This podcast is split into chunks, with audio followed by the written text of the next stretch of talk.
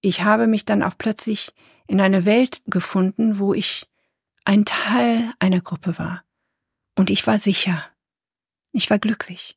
Ich habe meine Haare nicht mehr gewaschen. Ich habe gegessen wie die. Ich habe gelebt wie die. Ich muss so wild ausgesehen haben damals. Der hatte dann zwei Stücke von Baumrinde mit sich. Es waren zwei verschiedene Baumrinden. Was so ungewöhnlich war, war die Farbe. Das war eine ganz, ganz extrem rosa Farbe. Und der, der hat erzählt, der Grund, warum es so lange gedauert hat, ist, dass ein sehr seltener Baum ist und die haben wochenlang für diesen Baum gesucht. Und der hat zu uns gesagt, okay, wenn man reinschneidet in dieser Baumrinde, kam ein roter Harz raus, also richtig knallrot. Und du musst von jeder Baumrinde was nehmen, von beiden und das vermischen. Und er hat so seine Hand gezeigt und sagte ungefähr so viel. Aber das musst du nehmen, wenn du gerade krank bist, also wenn die Symptome ausbrechen. Und du wirst das Gefühl haben, dass du stirbst, aber du wirst nicht sterben.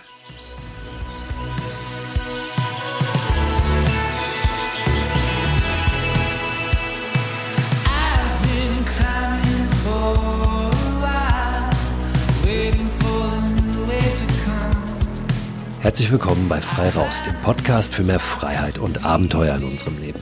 Ich bin Christo Förster und habe heute den zweiten Part des Gesprächs mit Sabine Kügler für euch. Die meisten von euch werden schon warten, schon heiß drauf sein auf diesen zweiten Teil, weil sie den ersten Teil dieses Gesprächs in der vergangenen Woche gehört haben. Solltet ihr das nicht getan haben, ist das jetzt erstmal kein Drama. Ihr könnt diesen zweiten Teil natürlich auch anhören, ohne den ersten gehört zu haben. Aber ich kann euch nur raten, hört euch spätestens danach dann auch nochmal den ersten Part an. Worum geht es überhaupt? Es geht um ein Gespräch, ein sehr, sehr inspirierendes, ein hochinteressantes Gespräch mit Sabine Kügler, der Frau, die im Jahr 2006 den Weltbestseller Dschungelkind veröffentlicht hat. Ein Buch, das das ihre ganz persönliche Geschichte erzählt, die eine sehr besondere ist. Sabine ist groß geworden im indonesischen Dschungel in Westneuguinea bei einem bis dato unkontaktierten Stamm, den Fayu. Und sie hat dort ein so anderes Leben kennengelernt. Sie ist dort so anders geprägt worden, so anders aufgewachsen, als Kinder und Jugendliche das in der westlichen Welt tun.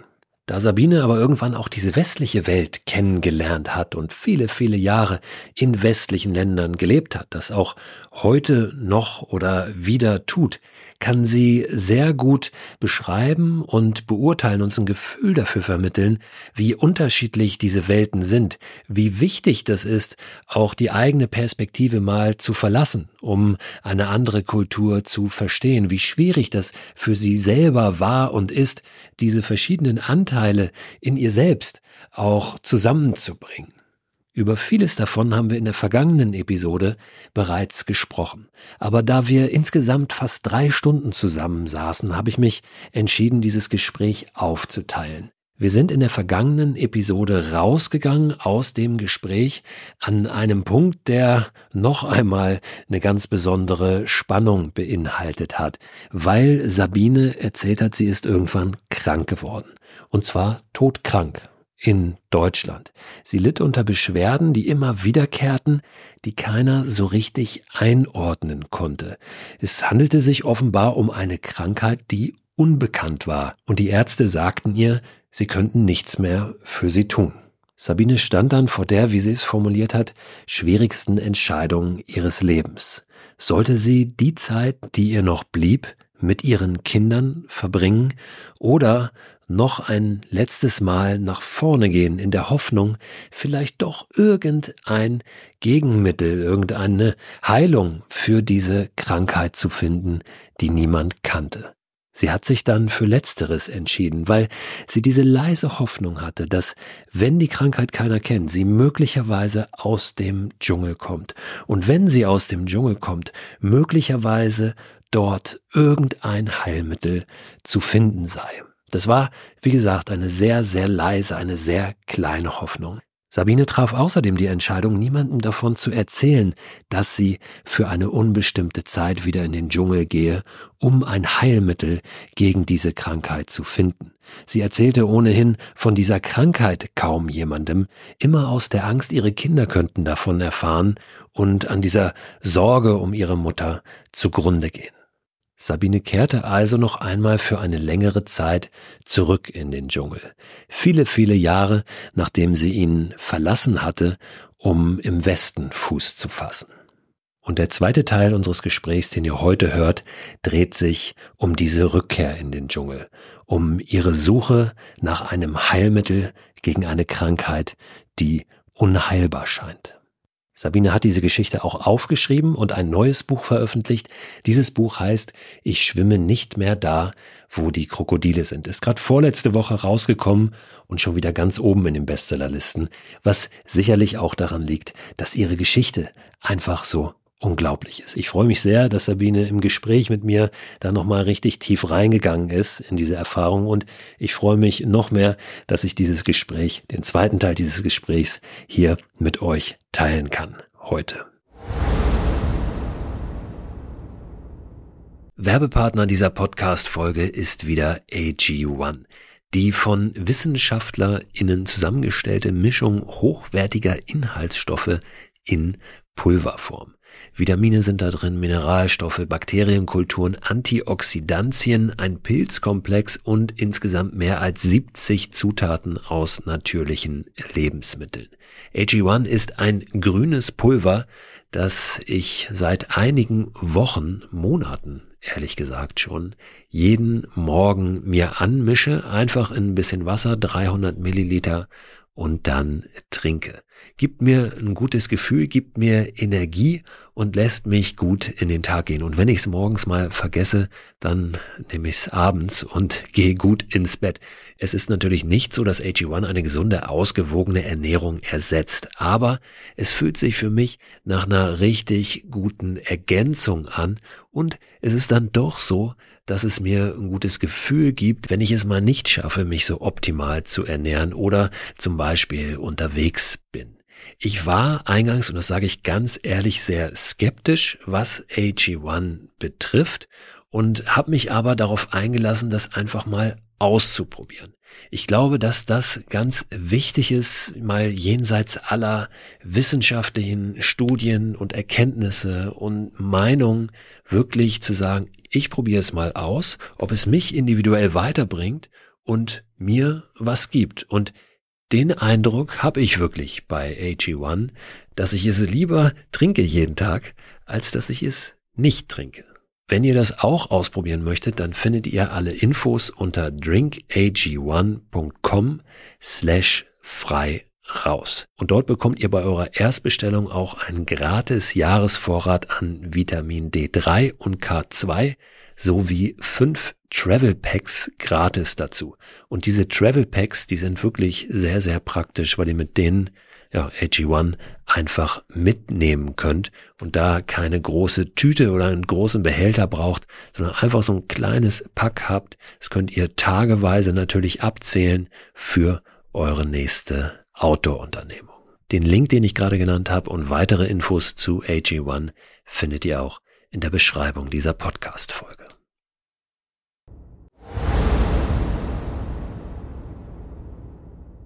Und damit kommen wir jetzt wieder zu Sabine. Ich habe euch schon so ein Bild gemalt, was euch heute erwartet, will aber noch vorweg schicken, dass es hier und da vielleicht so ein bisschen Skepsis bei euch geben könnte, was das betrifft, was sie da so erzählt, dass war bei mir auch so. Das hängt aber vor allem damit zusammen, dass wir einige Dinge aus unserer Sicht, ich sage jetzt mal ganz kollektiv, aus, aus unserer westlichen Sicht, mit unserer Prägung, vielleicht gar nicht so zulassen, gedanklich, dass wir uns gewisse Dinge nicht so richtig vorstellen können. Ihr werdet das dann an der Stelle merken, wenn wir da sind.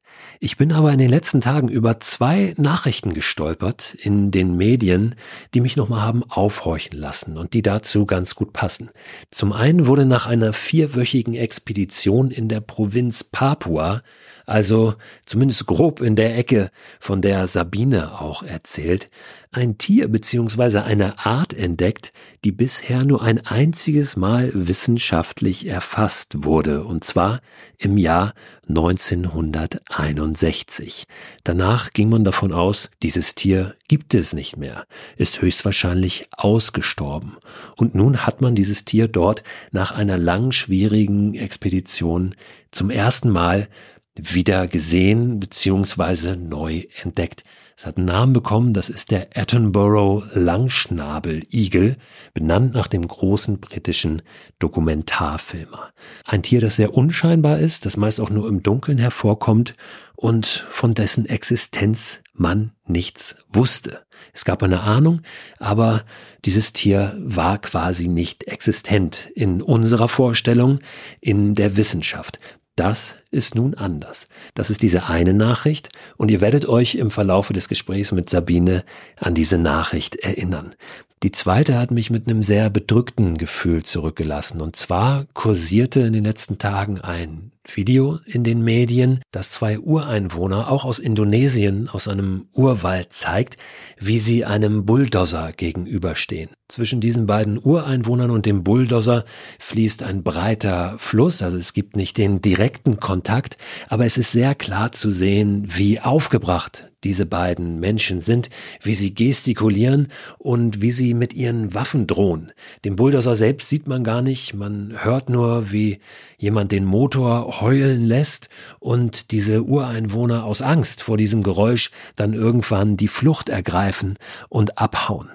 Die Themen, über die Sabine spricht, ihre Geschichte, all das sind also nicht nur Anekdoten aus einer längst vergessenen, längst vergangenen Zeit, sondern sind wirklich relevant für uns heute, für unsere Gesellschaft, sind Themen, die wir uns als Weltgesellschaft stellen müssen, sind aber auch wichtige Fragen an uns selbst. Und ich glaube, sehr, sehr wertvolle Impulse für die Auseinandersetzung mit uns selbst und unserem Verhalten, unserer Rolle, auch äh, dem, was wir nach außen tragen und mit welchen Werten wir uns selbst in die Welt stellen. So, nun werde ich euch nicht länger auf die Folter spannen. Jetzt geht's weiter mit dem Dschungelkind Sabine Kügler.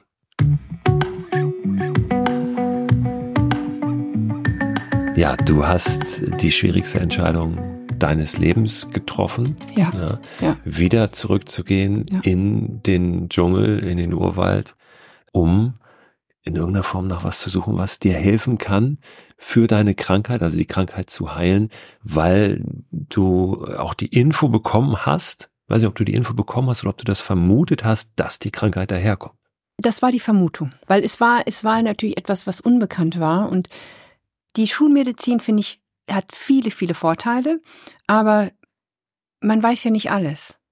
Und die Vermut, das war so eine Vermutung, weil man hatte ja alles, was vom Schulmedizinischen her, hatte man ja alles untersucht. Wenn es hier keiner kennt, Mehr dann muss es irgendwo herkommen. Ja, es muss, und, es, und, die, und das wurde mir auch gesagt. Genau. Ja. Und die haben mir auch gesagt, es gibt viele, das war ja, ich meine, die Trum-Institute, die haben ja da Erfahrung, die haben gesagt, es gibt Krankheiten, viele, viel mehr als man weiß, die unbekannt sind. Und ich war ja in Gegenden, die nicht so, ich war ja in, in, in Gegenden, die sehr, sehr isoliert waren. Und deshalb wusste man nicht genau, was es war, aber man hat es vermutet. Und irgendwie, ich hatte es auch gesehen, mir kommen jetzt wieder so, so die Sinne. Ich habe, ich, als ich da saß und die Ärzte da vor mir sah, wusste ich, was in ihren Köpfen, ja, ich habe es ja gesehen und ich habe gesehen, die hatten keine Hoffnung mehr. Es war weg. Die, die, die wussten auch nicht, was sie machen sollten. Und, und für die, die hatten aufgegeben. Und ich war ja dann bis dahin dann so krank, dass ich auch nicht mehr die Kraft hatte. Man hatte irgendwann auch nicht mehr die Kraft. Und ich war ja sozusagen ziemlich alleine da mit meinen Kindern. Ich war ja nicht verheiratet und nichts. Und, und habe mir gedacht, okay, wenn ich, wenn ich diese kleine Chance habe, dann nehme ich die, weil ich wusste nicht, was es ist. Es war für mich die einzige Chance, die da war zurückzugehen und zu sagen, okay, das war aber nicht Indonesien, das war Papua-Neuguinea, weil äh, viele haben mich gefragt, warum nicht zu den Fayu, einfach weil die Fayu kein medizinisches Wissen hat, haben. Aber Mickey hatte das auf jeden Fall, mit dem ich ja hingegangen bin und der kam aber von einem anderen Land, der Stamm, kommt aus einem anderen Land. Land. Ja, ja, also Papua-Neuguinea ist ja unabhängig. Ja. Westpapua gehört ja zu Indonesien. Und Papua-Neuguinea, die Leute haben viel mehr Freiheit dort und es gibt ja auch viel, der, es war ja auch sein Land, der kannte das auch, der hat auch viel in Agrikultur gearbeitet und konnte, kannte sich gut in diese isolierten Orte kannte er sich aus, weil er viel da gearbeitet hat mit Stämmen und so. Und der hat gesagt, komm hierher, wir werden versuchen, was zu finden. Wir haben aber zuerst, das erste, was wir gemacht haben, ist seine, seine Cousine war Ärztin, die war Pathologin, eines der besten im Land. Und zu der sind wir gegangen. Und die ist die erste, die gesagt hat, Parasit. Die haben halt zuerst gedacht, ich hätte Krebs. Weil ich hatte die Symptome von Krebs. Und da hat die mein Blut untersucht und hat gemerkt, dass die, dass die Zellen von meinem Rückenmark sozusagen in meinem Blutsystem war. Das heißt, die Zellen waren, ich hatte Rückenmarkzellen in meinem Blut und beziehungsweise mein Körper war am Zerfallen. Sie hatte das schon mal gesehen, also es war nicht das erste Mal, das waren also nach ihrem Wissen her, das ist natürlich jetzt nicht alles, was sie belegen konnte, es war jetzt nur ihre Vermutung oder was sie beobachtet hat, dass es ein Parasit ist, der der sozusagen im Körper, also der sein, sein Wirt lange, lange am Leben hält, so lange wie möglich. Das würde auch erklären, warum ich diese, wenn ich diese Schube hatte, ist meine Temperatur hochgegangen, aber nie, dass ich richtig Fieber hatte. Und das ist ja das, was hier in der westlichen Medizin keiner verstehen konnte. Alle meine, meine Werte waren grenzwertig, aber jedes Mal waren es andere Werte, die grenzwertig waren. Und zwar war die Vermutung, dass es ein Parasit, der durch den Körper wandert, sozusagen, seine Eier legt und es dauert dann drei Wochen, vier Wochen, bis die Eier dann kommen und dann wird man wieder krank, bis dann die alle absterben und die Eier wieder sozusagen wachsen sozusagen. Das ist so die, die, die Vermutung gewesen damals. Aber weil das immer wandert, ist es ganz schwer zu finden. Weil wo findet man es? Einmal ist es in der Leber, dann ist es hier, dann ist es da. Aber die Werte waren immer nur grenzwertig. Das heißt, der Wirt hat den, hat, die Parasiten hat den Wert nie so krank gemacht, dass man es behandeln konnte.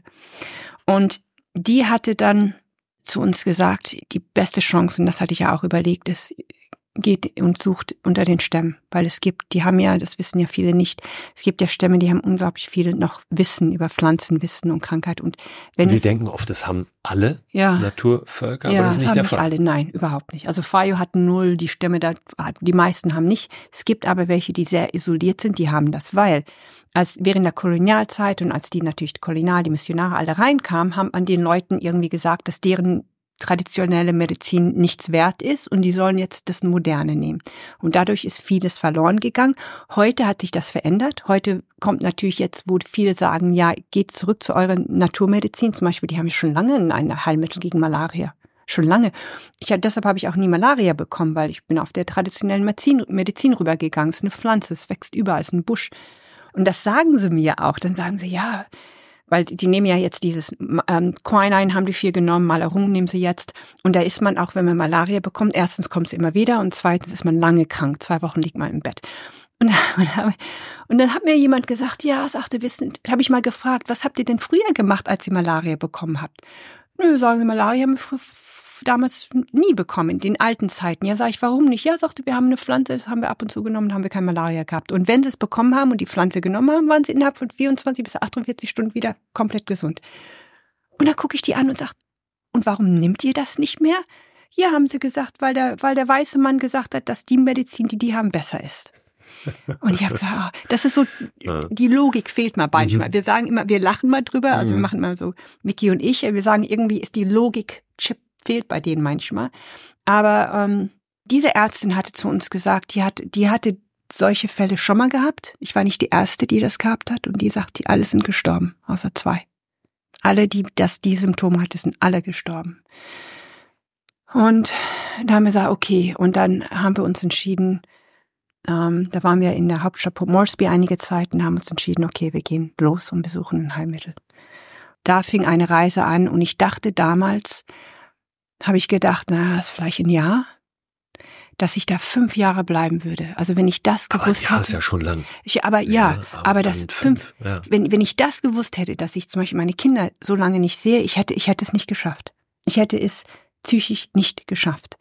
Auf einer Seite war es für mich eine unglaubliche, spannende Zeit, wo ich auch zum ersten Mal die Chance hatte, selbst mich zu entwickeln, selbst erwachsen zu werden, weil ich bin ja auf einer gewissen Art und Weise immer auf dem Stand von einer 17-Jährige geblieben.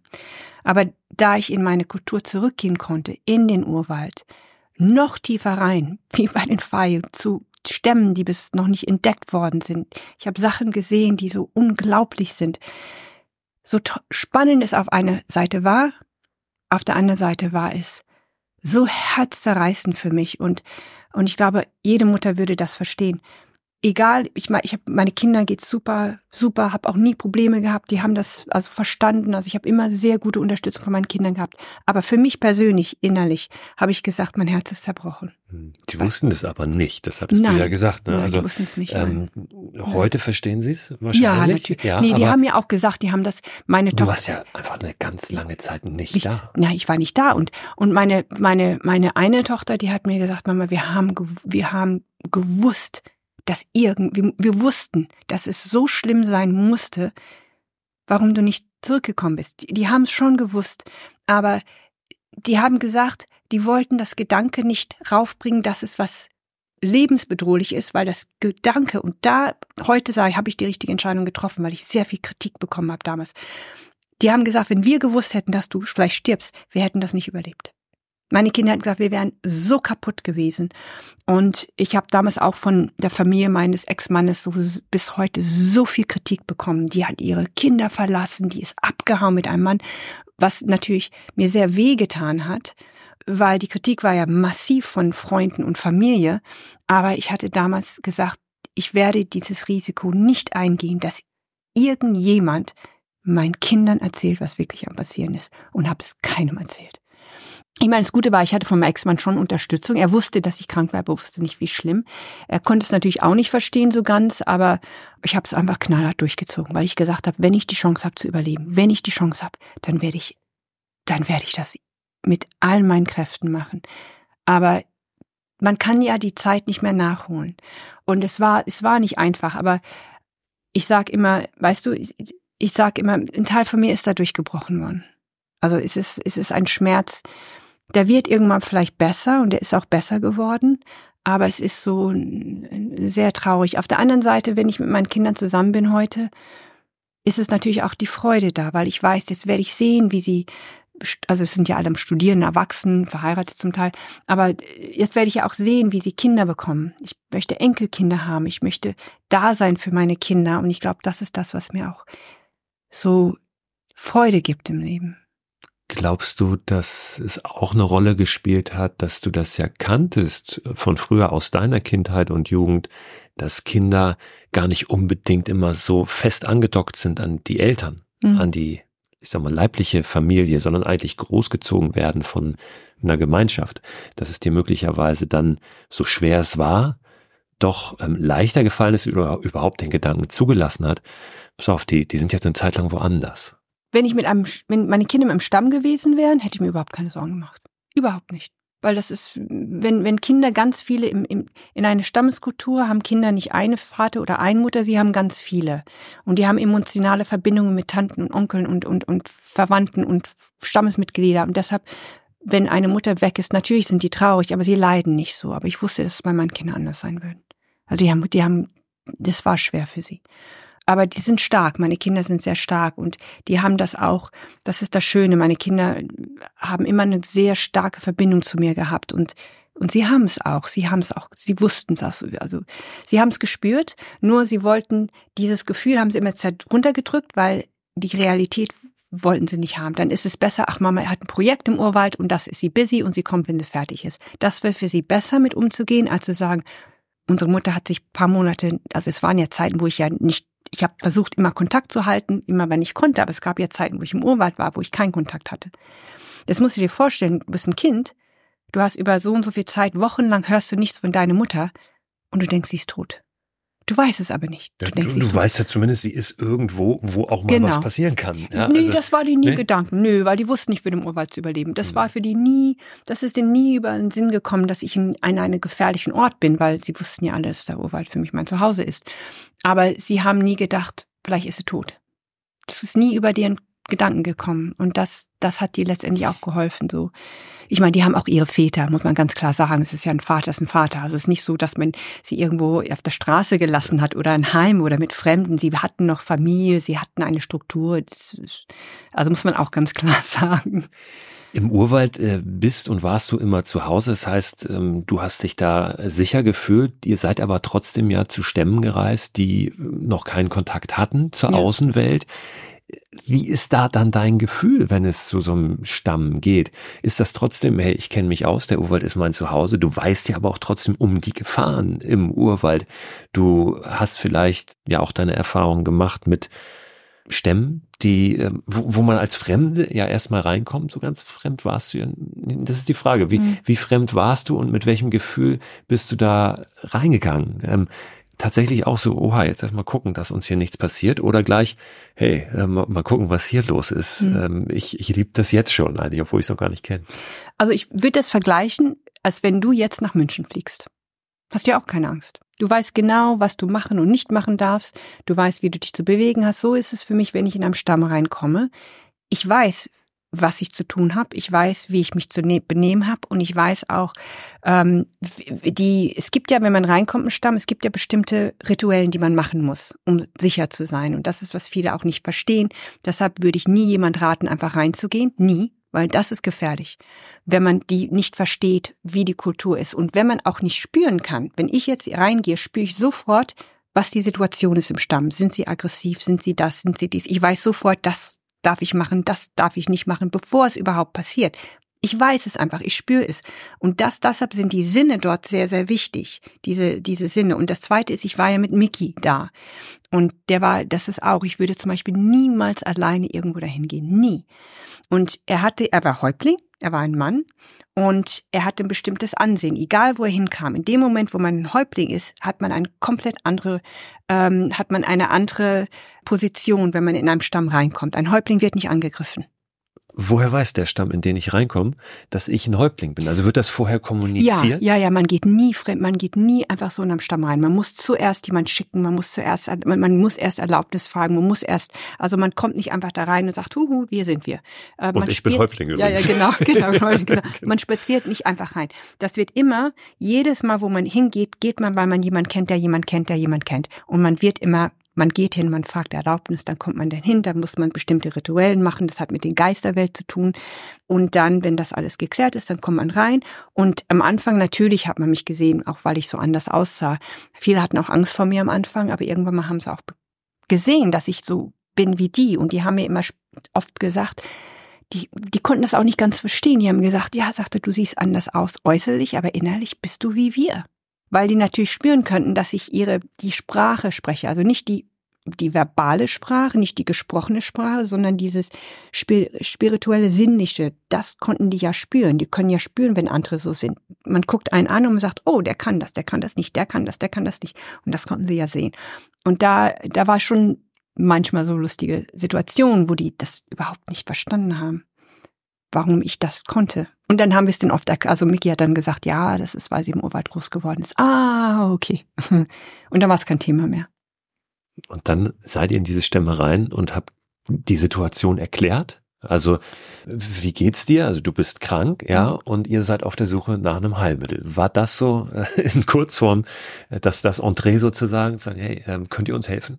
Also, ich bin immer erstaunt, wie das, wie Nachrichten im Urwald verbreitet werden, ohne jeg jegliche Telefon. Man nennt das the Wireless Coconut, nennt man das. Das heißt, jemand, also wir sind mit jemand zusammen, die, die, es wird ja immer alles geteilt. Geheimnisse, vergiss es, Geheimnisse gibt's dort nicht. Wenn man was erzählt, man sicher sein, dass alles irgendwann mal wissen. Und das verbreitet sich. Und dann irgendwann mal hört man, ach, in die Stamm, da ist jemand, der hat, der kann vielleicht euch helfen. Dann geht man dahin. Dann probiert man das aus. Und es war ja nicht so, dass ich durchgehend krank. Es war ja immer, es kam und ging. Das Interessante war aber, als ich hinkam, das erste, was Mickey getan hat, eigentlich, ist, er hat mich, er hat mein alles Essen von mir weggenommen, außer Kokosnüsse und Wurzeln. Nichts anderes. Ab und zu grünes Zeug. Und ich meine, ich habe jahrelang gehungert, richtig gehungert. Aber für irgendeinen Grund hat mich das am Leben gehalten. Und, und es ging mir auch besser, aber dann kamen die Symptome. Dann ging es mir besser, dann kamen die Symptome wieder. Und wir sind dann sozusagen von einem Ort zum anderen gewandert, nur durch jemand, der gesagt hat, geh dorthin oder geh dahin. Also wir sind nicht einfach losgewandert, ach, wir gehen mal hier in der Richtung. Es war wirklich durch, durch Kommunikation, durch andere. Und dann gingen wir dahin und dann haben wir die Symptome erklärt und so. Und dann haben die gesagt, okay, wir haben das und das und das und dann habe ich das ausprobiert. Und ähm, und da musste ich ja immer warten, kommen die Symptome wieder, kommen sie nicht. Manchmal hat es geholfen. Also es waren Zeiten, wo es wirklich geholfen hat. Es war einer, der wirklich was zusammengemischt hat durch Pflanzen, das wirklich die Symptome gemildert hat. Schaman, Medizinmänner? Ja, Schaman, also ja, genau, Medizinmänner sozusagen. Ja, Schaman, Medizinmänner. Ja. Und das hat dann auch geholfen. Es war mal, aber mal eine Zeit, wo es drei Monate weg war, wo wir gejubelt haben und gesagt, es ist vorbei und dann kam es mit voller Wucht wieder. deshalb hat es auch so lange gedauert, weil wir mussten ja immer warten, kommt es zurück. Und das war natürlich immer so eine Verzweiflung, wenn es wieder kam und dann wieder zum nächsten Ort und zum nächsten Ort. Und das haben wir ja jahrelang gemacht und sind vom einen Ort zum anderen gewandert. Manchmal waren wir schon, es war nicht so, dass wir durchgehend nur im Urwald waren. Wir sind ja wirklich von Inseln bis zu den Salomon-Inseln dann wieder zurück. Also es war schon eine sehr lange Reise. Das ist ja eine, eine verrückt äh, verrücktes Zeitfenster. Einfach fünf Jahre und überhaupt, ich glaube, das ist was, was wir uns sehr schwer vorstellen können, auch hier aus unserer Sicht. Dies, hey, dann dauert das halt. Dann waren wir ein paar Wochen, dann haben wir ein paar Wochen gewartet. Ja. ja. Und äh, ja. dann waren das nochmal mehrere Monate, die wir da verbracht ja, haben. Wir wollen ja immer, dass die Sachen schnell gehen. Ja, ja, tak, das stimmt. Tak, tak. Ja, ja. Nee, wir aber haben das schon, funktioniert da nicht. Nee, aber wir haben, es ist nicht so, dass wir nichts gemacht haben. Wir haben, wir haben, also Mickey und ich haben auch lange in, in Agrikultur, in Agrobusiness gearbeitet. Wir haben 2007 haben wir angefangen, uns zu überlegen, wie kann man Entwicklung reinbringen in einem in, nach Neuguinea, ohne die Kultur und die Natur kaputt zu machen. Wir haben das jahrelang, jahrelang studiert. Das weiß zum Beispiel die meisten Menschen nicht, dass wir da, dass ich ein unheimliches Wissen habe. Und wir haben die Zeit auch genutzt, um wirklich eine Recherche zu machen von den Stämmen, von den Orten, von dem Boden, von den Pflanzen und haben sogar Projekte entwickelt.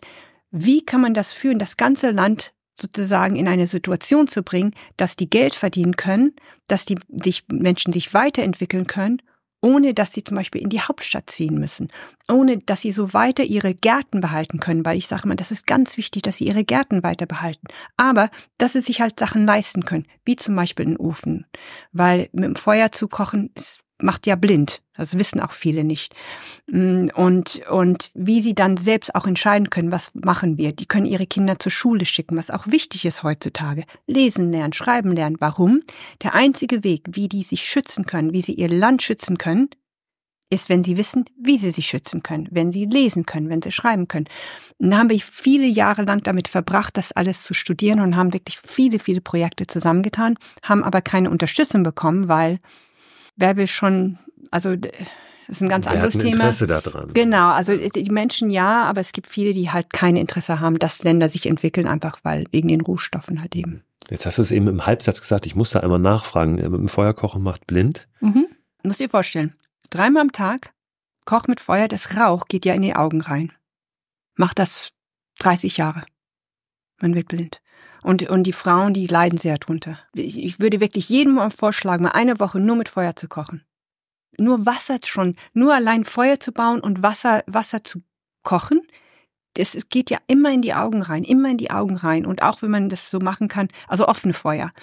Und, ähm, und das sind so viele solche Sachen, wo, wo die auch drunter leiden, wo das nicht einfach ist. Und die sagen, zum Beispiel, da haben wir gesagt, Mensch, es wäre toll, wenn man aus, aus so diese, wir haben das ja auch hier mal gehabt, diese, diese schweren Eisenofen, wo man das Feuer reintun kann und die Platte heiß wird. Alleine das würde schon so einen Unterschied machen bei vielen. Weil der Rauch irgendwo abgeführt wird durch ein Rohr. Ja, genau. Ich meine, die kochen ja draußen, die kochen, deshalb ist es so einfach. Die kochen ja draußen. Also das Küchen im Haus gibt's ja dort in den Stämmen, in den Dörfern nicht. Man muss da Unterschied machen zwischen Dorf Dorf und Stamm und Haupt. Also es gibt ja drei Ebenen. Es gibt ja die Städte, die Stadt, hat man Port Moresby, Lay. Und dann hat man die Dörfer. Die meisten wohnen in Dörfer. Das heißt, die haben aus, die sind schon, die wohnen in Dorfsituationen, aber sind gebildet, ähm, haben Handys, also sind weiterentwickelt. Und dann gibt's die Stämme. Und die Stämme sind die, die isoliert sind, die auch keine Handys haben meistens, ähm, die auch ziemlich weit weg sind und die zum Teil auch bis heute also wenig Kontakt haben mit der Außenwelt, wenn überhaupt. Was ja ein großer Teil auch ist ähm, des, des Lebens oder der Kultur dieser Stämme, wenn ich es ähm, so richtig einordne, ist das Erzählen von Geschichten. Ja, total. Also es gibt ja kein Fernsehen. Immer Geschichten und kein Podcast. Ähm, erzählen. und kein Radio. Die Frage ist, inwiefern ja. auch Geschichten erfunden oder weiter gestrickt werden dann. Ja, ja. Auch das ist ja mhm. was, was dann so aus, aus unserem Verständnis, wo es Zeit braucht. Ne? Also dieses wirklich sich hinsetzen, erzählen. Erzähl mir mal deine Geschichte, wo wir denken, komm, glaube ich nicht so richtig. Ähm, und, und dann hören wir schon nur noch halb zu. Also wirklich dieses, ähm, sich dafür Zeit nehmen, ne? auch für den ja. anderen, für diese Geschichten, die ja. weiterzutragen. Von diesen Geschichten hast du viele auch in dein, dein Buch aufgeschrieben, die wirklich ähm, großartig und, und faszinierend sind. Hast du so eine, die dir ganz besonders im im Kopf noch ist, im Gedächtnis von dieser Suche nach einem, nach einem Heilmittel, ähm, Salomon-Inseln, wo du sagst, ey, die hat mich, die hat mich total fasziniert, diese Geschichte. Um das Heilmittel selbst zu finden, gab es nicht viele Geschichten. Heilmittel selbst nicht. Nee, auf der, mehr, auf der Suche, mehr, als genau, ihr unterwegs, ach, also Suche, während ja. dieser fünf, fünf Jahre. Okay, ich meine, ja. ihr habt ja unfassbar viel erlebt, erlebt und, ja, und äh, getroffen und es ist immer unglaublich schwer zu sagen, pass auf, mal eine Geschichte. Aber ähm, gab es da was? Oder wenn, was mich besonders interessiert, so, das ist jetzt wirklich schon ein Thema, wo wahrscheinlich viele von uns denken und mich so ein bisschen eingeschlossen, als ich es gelesen habe. Ja, was ist das denn jetzt für eine Geschichte? Der Umemu. Ach, der Umemu, ja. genau. Umemu, ja, der wird, Umemu, er, genau. wird er betont, ja. Der, der Umemu. Was ist der Umemu ja. und äh, welche ja. Geschichten, Legenden oder eben auch nicht Legenden mhm. ranken mhm. sich um den? Ja, also es gibt natürlich, wenn man viel Zeit hat, erzählt man viel Geschichten. Und es wird dafür, das wird oft sehr viel dazu getan. Also zum Beispiel, kurz ein Beispiel, was ich, worüber ich sehr lachen musste. Es gibt einen, einen, da waren wir in den Bergen auf den Salomoninseln und die haben uns erzählt über ein, ein, ein, so ein Höhle. Da sind ganz viele Tiere drauf gemalt. Und da gibt's auch Schriften in dieser Höhle. Das ist so ein, ein Tabuhöhle. Das heißt, nur die, die im Stamm sind, dürfen dahin. Das wird geschützt. Also muss ziemlich interessante Höhle sein auf jeden Fall. Das haben sie mir dann erzählt. Und dann habe ich den gefragt, ja, was, in was für eine Sprache ist denn diese Schrift? Hab gedacht, vielleicht in deren einheimische Sprache oder so. Und dann haben sie gesagt, ja, das ist in der griechischen Sprache. Greek. Und ich habe mir gedacht, okay, das ist wirklich, die sind isoliert. Also die haben ein bisschen, ein bisschen, die wissen schon über, die wissen schon, haben schon ein bisschen Kontakt mit der Außenwelt, aber die sind ziemlich isoliert noch. Und da habe ich Griechisch, ich habe gesagt Griechisch an der Wand, wie kommt denn Griechisch auf der Wand? Und dann habe ich die gefragt, warum Griechisch? Und da haben die gesagt, ach, ich habe gesagt, wisst ihr denn, was Griechisch ist? Nö, sagen sie, wissen sie nicht, aber sie fanden, es hört sich schön an. Das ist so die, und das, und das, weißt du, es hörte sich einfach schön an. Und was oft passiert ist, wenn die Leute Geschichten erzählen, dann kommen solche Sachen hoch. Und für den Außenseiter, der reinkommt, der würde sofort sagen, ach, alles quatschen, alles wegwerfen. Und ich sage nein, weil, haben wir ja auch gehabt in Deutschland, nicht vergessen, die ganzen, ganzen Märchen und so. Alles hat eine Basis von Wahrheit da ist immer oft Wahrheit drin. Zum Beispiel, ich weiß, dass welche Schrift das auch ist, ist kein Griechisch, das weiß ich. Ich glaube nicht, dass die Griechen so weit gekommen sind. Aber dass die Höhle existiert, das glaube ich. Dass da, dass da Bilder an der, also Bilder dran sind, das glaube ich auch. Und da kam auch noch, da haben sie gesagt, Moses war da, die, also wunderschöne, schöne Geschichte über die Arsche. Und in der Arsche war aber nicht nur, sondern Moses mit seinem magischen Stab und so. Also die, die, die tun sehr viel dazu. Das muss man dann wegnehmen und muss die, den Kern der Geschichte machen. Und die ist oft wahr. Aber über die Jahre schon, als ich klein war, habe ich immer wieder Geschichten gehört über menschenartige Wesen, die im Urwald leben. In den Bergen, meistens in den Bergen, tief in den Bergen. Und habe gedacht, naja, okay, interessant. Ähm, aber bin immer wieder darüber gekommen und habe dann also viele ähm, solche Geschichten gehört und habe dann manchmal gefragt, geht es hier um Geister? Weil manchmal erzählen sie etwas und wenn man sie fragt, sagen sie, das sind Geister. Sag ich, okay. Aber manchmal sagen sie, nein, das sind richtige Lebenwesen. Dann ich sage, komisch. Und obwohl ich es auf einer Seite als Kind natürlich gesagt, oh, ist das cool, habe natürlich 100% dran geglaubt. Als ich erwachsen wurde, nachdem ich in Europa war, habe ich natürlich nicht mehr dran geglaubt. Und hab, aber da war immer so eine Sache, ich sage, kann es sein, dass so viele Leute etwas erfinden, was es nicht gibt? Und Augenzeugen. Ich rede nicht über ein Augenzeuge, hunderte von Augenzeugen, die mir über Lebewesen, solche Arten von Lebewesen erzählen. Ich habe ja nicht alles im Buch geschrieben. Was ich gehört habe, auf jeden Fall, war natürlich da in einem Gebiet, wo bis heute noch unerforscht ist. Und lag dann, da waren wir auf der Jagd, lag dann da beim Feuer und ich leg mich ja immer beim Feuer hin wegen Mücken und Schlangen und sowas und hatte so mein mein Rücken, also mein Gesicht zum Feuer hin Und jetzt kommen diese Instinkte wieder dazu. Auf plötzlich war im Einschlafen, es war schon dunkel, auf plötzlich habe ich etwas gerochen und habe gedacht, das ist ein Geruch, das ich nicht kenne. Und sofort natürlich der Körper reagiert, das Adrenalin schießt hoch, meine Sinne übernehmen und ich habe gedacht, okay, das ist ein Geruch, der ist säuerlich, bisschen wie Sumpf, aber wir sind nicht im Sumpf. Und dann habe ich etwas gespürt hinter mir. Hab gedacht, das ist etwas, was kein Mensch ist, ist aber auch kein Tier. Und ich habe sowas noch nie gespürt. Hab dann natürlich Angst bekommen und habe mich dann so langsam umgedreht und habe etwas gesehen, wo ich zum ersten Mal verstanden habe, wenn, wenn jemand sagt, das Blut friert in den Adern ein. Seh vor mir stehen, genau vor mir, ein Wesen, das dessen, und das war das so komisch war, es war so vielleicht so groß wie ein dreijähriges Kind mit einem kleinen Körper, also der Körper, der Rumpf des Körpers war sehr klein im Vergleich zu den Armen und Beinen, die waren sehr lange, sah für mich aus so ein bisschen so spinnenmäßig und hatte so diese ganz komischen Haare wie so Dreadlocks, waren bis zu den Knien runter ungefähr, komplett nackt, sehr dreckig und ein Gesicht, das fast elfenmäßig, wunderschönes Gesicht, fast so Nase, Augen, alles. Was mich aber so erschrocken hat, nicht nur, dass es komisch aussah, waren die Augen. Weil die waren so wild wie ein Tier. Und es starrte mich an. Und als ich es gesehen habe und ich starrte es an. Und da habe ich natürlich natürlich in Panik. Also ich bin, ich habe dann natürlich geschrien, habe dann die Decke über den Kopf getan, keine Ahnung warum. Und die Männer, die mit uns waren, sind alle aufgesprungen und sind da zu mir gekommen und haben gedacht, es ist eine Schlange oder sowas. Und da habe ich, da habe ich mich dann beruhigt. Also ich habe wirklich, wirklich so einen Schreck bekommen. Da habe ich dann denen erzählt, was ich gesehen habe. Und dann fingen die alle an zu lachen. Und die haben gesagt, das ist ein Umemu. Und dann habe ich gesagt, was ist ein Umemu? Ja, haben sie gesagt, das sind die Ureinwohner, die haben hier gewohnt, bevor wir Menschen gekommen sind. Da ist so etwas, habe ich gesagt, weil man glaubt hier nicht etwas, bis man sieht. Es würde mir auch keiner glauben, bis man sieht. Wahrscheinlich glauben mir die Menschen heute auch nicht, aber es ist mir auch egal. Und da habe ich angefangen, eine Recherche zu machen, weil ich gesagt habe, wenn das stimmt, weil ich habe das jetzt gesehen, dann vielleicht stimmt auch die andere Geschichte. Und habe lange, lange recherchiert über die Umimu. Wie leben die? Was essen die? Also in Detail. Die haben mir auch gezeigt, wo die wohnen. Die wohnen in Höhlen, in Boden. Wie kommunizieren sie? Was macht sie anders als Menschen? Was macht ein Mensch ein Mensch und ein Wesen ein Lebe? Es ist ein Lebewesen, aber es ist weder Mensch noch Tier. Es ist so irgendwie dazwischen. Und habe äh, viel, viel erfahren können davon. Also viel erfahren können davon. Das ist interessant, weil ich habe gestern einmal gegoogelt und ja. nichts gefunden. Nee, gibt's also, auch nicht. Bevor jetzt jemand ja, anfängt, so, oh, das ist ja interessant. Nee, viele, viele Spart es euch. Ja, genau. ja, ja. Spart man sich sparen für man. Nee, ist auch nicht zu finden, weil es gibt ja, die sind, also das Traurige ist, die sind am Aus. Also man hat mir erzählt, damals, früher gab es viele, die sind aber am Aussterben, ähm, weil durch das Abrötung der Hölzer zum Teil und auch vielleicht durch die Änderung der, des Klimas, ich weiß es nicht, haben die nicht mehr so viel Essen, wie sie gehabt haben. Also es gibt immer weniger und weniger. Früher haben die gesagt, also in den alten Zeiten hatten die auch Kontakt mit denen. Haben sie auch früher mal gegessen. Vor langer Zeit wurden die als, als Essen auch angesehen ähm, hat dann irgendwann mal aufgehört und so.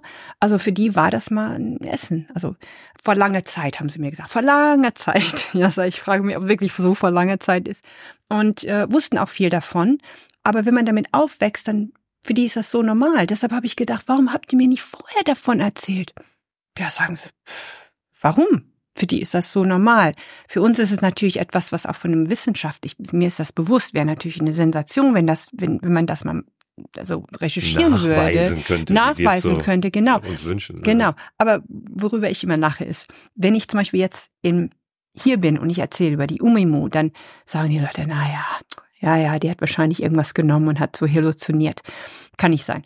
Wenn ich aber in dem Stamm setze, in demselben Stamm, wo die Umumi herkommen, und denen sage, frage, wenn die mich fragen, wie bist du hierher gekommen? Und ich sage, ich bin in der Luft geflogen mit einem ganz großen Objekt, dann sagen sie, ja, ich glaube, die hat auch was ein bisschen genommen, weißt du, wahrscheinlich ein bisschen Mushroom, sie spinnt ja. Also ist egal, was sie erzählen, welche Welt, man glaubt es mir sowieso nicht und irgendwann mal habe ich mich dran gewöhnt. Da gibt es eine ganz interessante Geschichte noch äh, von einer Zeit davor, als du Kind warst, wo ihr, also dein deine Eltern mit euch im Kanu gefahren sind, auch äh, zum Baden. Und das ist auch so ein bisschen das, äh, wo der Titel des Buches herkommt. Ne? Ich ja. schwimme nicht mehr da, wo die Krokodile sind. Ihr seid dann schwimmen gegangen in einem Fluss ja, und wart erstmal fröhlich am Planschen, bis irgendwann die Information durchsickerte. Das ist der Krokodilfluss. Das ist der Krokodilfluss und genau. hier schwimmen eigentlich die Krokodile. Hat euch aber ja. keiner gesagt, aus dem gleichen nee. Grund, weil keiner genau. gedacht hat, dass das notwendig das, ist. Nee, aber genau, aber das ist, das ist sozusagen für mich eines der größten Themen, mit dem ich mich heute beschäftige, ist diese kulturelle Missverständnisse. Das haben wir aber auch hier in Europa, ganz ehrlich, oder das haben man auch unter Stämmen. Für die ist das selbstverständlich. Für die Fayu, als wir am Schwimmen waren mit den Krokodilen, also im Krokodilfluss, wo eigentlich theoretisch hätten wir alle tot sein können, also die sind aggressiv dort. Wir sind ja im Gebiet der Krokodile und die Fayu saßen so ganz still mit ihren Händen, darf, Händen schön in der Mitte des Kanus, also die, man darf ja die Hände nicht raustun, weil die Krokodile können das abbeißen, saßen und beobachteten uns. Und die waren so beeindruckt weil die gedacht haben, wow, was für ein Mut diese Familie haben muss und haben gedacht, der, der Gott, also die Geist oder Gott muss ja sehr mächtig sein, so dass die den Mut haben, in diesem Fluss zu schwimmen. War natürlich sehr enttäuscht, als sie gemerkt haben, es war einfach unsere Dummheit, dass wir es nicht wussten. Und als mein Vater die gefragt hat, warum habt ihr uns das nicht erzählt, war für die ja, aber jeder weiß das doch. Das Interessante war, ich habe über Jahre, als ich nach Europa kam, immer wieder diesen Satz gehört. Das ist doch selbstverständlich, Frau Kügler. Das ist doch logisch, Frau Kügler. Das weiß doch jeder, Frau Kügler. Und das, das war für mich so schwer, mit diesem Satz umzugehen, was ich ja auch damals gehört habe. Und deshalb auch der Titel, weil es gibt kulturelle Missverständnisse. Und nur weil man glaubt, selbst glaubt, dass es selbstverständlich ist, heißt es nicht, dass es selbstverständlich ist für eine andere Person. Der Umemo. Der Umemo. der Umemo. Der Umemo. Hast du irgendwas? Du hast nichts gefunden, wahrscheinlich keinen wissenschaftlichen Beweis, der irgendwie in unserer Welt standhalten würde. Ach, wenn das wäre, dann wäre es in jeder Zeitung, in jedem Nachricht, in jedem. Also es war ja nicht die Umemo, es gab ja noch andere Lebe, also es ist ja nicht das Einzige, was ich gefunden habe. Ja, es ist halt eben, man muss überlegen, das ist, es ist zum Beispiel, was viele, was viele nicht wissen, ist, der Urwald von Neuguinea, es gab niemals eine Entwicklung, es gab niemals eine Zivilisation dort. Ich habe wirklich überall immer nachgeguckt, nachgeforscht. Es gibt keine Ruinen, gar nichts. Doch auf eine Insel, auf den Salomoninseln, aber ansonsten gibt's nichts. Auf die, in den Amazonas gab's sehr viel Zivilisation. Bis heute findet man Städte und deshalb glaube ich, deshalb haben diese Lebewesen, die es ja mal gab, haben dort überleben können, weil es gab niemals eine Entwicklung dort. Es hat sich niemals, es gibt keine Städte dort und wir sprechen über Berge, über Tausende von Kilometern von unerforschten Urwald und Bergen und, und die, wenn man so klein ist und nur, also es gibt ja nicht mehr so viele, es gab mal viele, dann ist es fast unmöglich zu finden. Die leben irgendwo in ihren Höhlen, die sind klein, die passen sich an. Man, man erkennt die durch den Geruch zuerst, das war ja dieser Geruch. Die riechen das Säuerliche, wahrscheinlich weil sie weder baden oder in den Höhlen oder vielleicht ist das auch von der Haut her einfach eine Warnung, obwohl die sind ja nicht gefährlich. Ja, die sind nicht, die tun einen nichts an, die haben Angst. Also das arme Wesen hat ja so einen Schreck bekommen und tat mir dann auch so leid und hab gesagt, komm wieder, komm wieder. Und die haben sich kaputt gelacht ähm, und haben mir auch gesagt, die würden mich mal dahin nehmen. Also die, die, die theoretisch ja und, und das wäre so, würde mir schon Spaß machen, also ich würde das schon gerne machen, das mal zurückzugeben, diesmal mit einer Kamera und so. Aber leider, Mickey möchte in Ruhestand gehen. Er hat keine Lust mehr, mit mir solche wilden Abenteuer durch den Urwald zu machen. Also der hat da so, weil das für ihn auch nichts Besonderes ist. Also ich versuche ihn ihm zu erklären, weißt du, was das bedeutet? Und der sagt, ach, ich habe so keine völlig, Lust. Völlig, ja. völlig irrelevant. Total. Also da muss ich auch immer so, so lachen, weil ich, für uns ist natürlich, also für mich ist es einfach, weil ich liebe das Abenteuer und ich habe ja auch wirklich sehr viel über die Umu gelernt. Äh, wie sie sich vermehren, wie sie leben, was sie essen, also wie sie kommunizieren, also wahnsinnig viel habe ich lernen können und äh, über die Geschichte und, und die, die haben mir erzählt, dass als die dann, als der Mensch, also nach deren Geschichten, nach deren äh, Geschichte, als die Menschen kamen, haben die die meisten abgeschlachtet. Also es muss ziemlich schlimm gewesen sein äh, haben die auch gegessen. Und da, und dadurch haben dies die Umemu immer weiter zurückgezogen, zurückgezogen. Und dann hat das dann aufgehört und, ähm, und die können kommunizieren mit Menschen, aber die entwickeln sich nicht weiter. ich habe dann so so richtig so, sogar eine so Tabelle gemacht zu schauen, weil wenn ich diese Geschichten gehört habe, dann gab es bestimmte Fragen, die ich gefragt habe. Dann konnte ich erkennen, okay, ist das jetzt nur eine erfundene Geschichte oder könnte es wahr sein? Und dann kam die nächste Frage, okay, ist das jetzt ein Mensch? Also zum Beispiel, es gibt einen Stamm von ganz kleinen Menschen, aber es sind Menschen. Warum? Weil sie Feuer und Werkzeug haben, also modernen Werkzeug.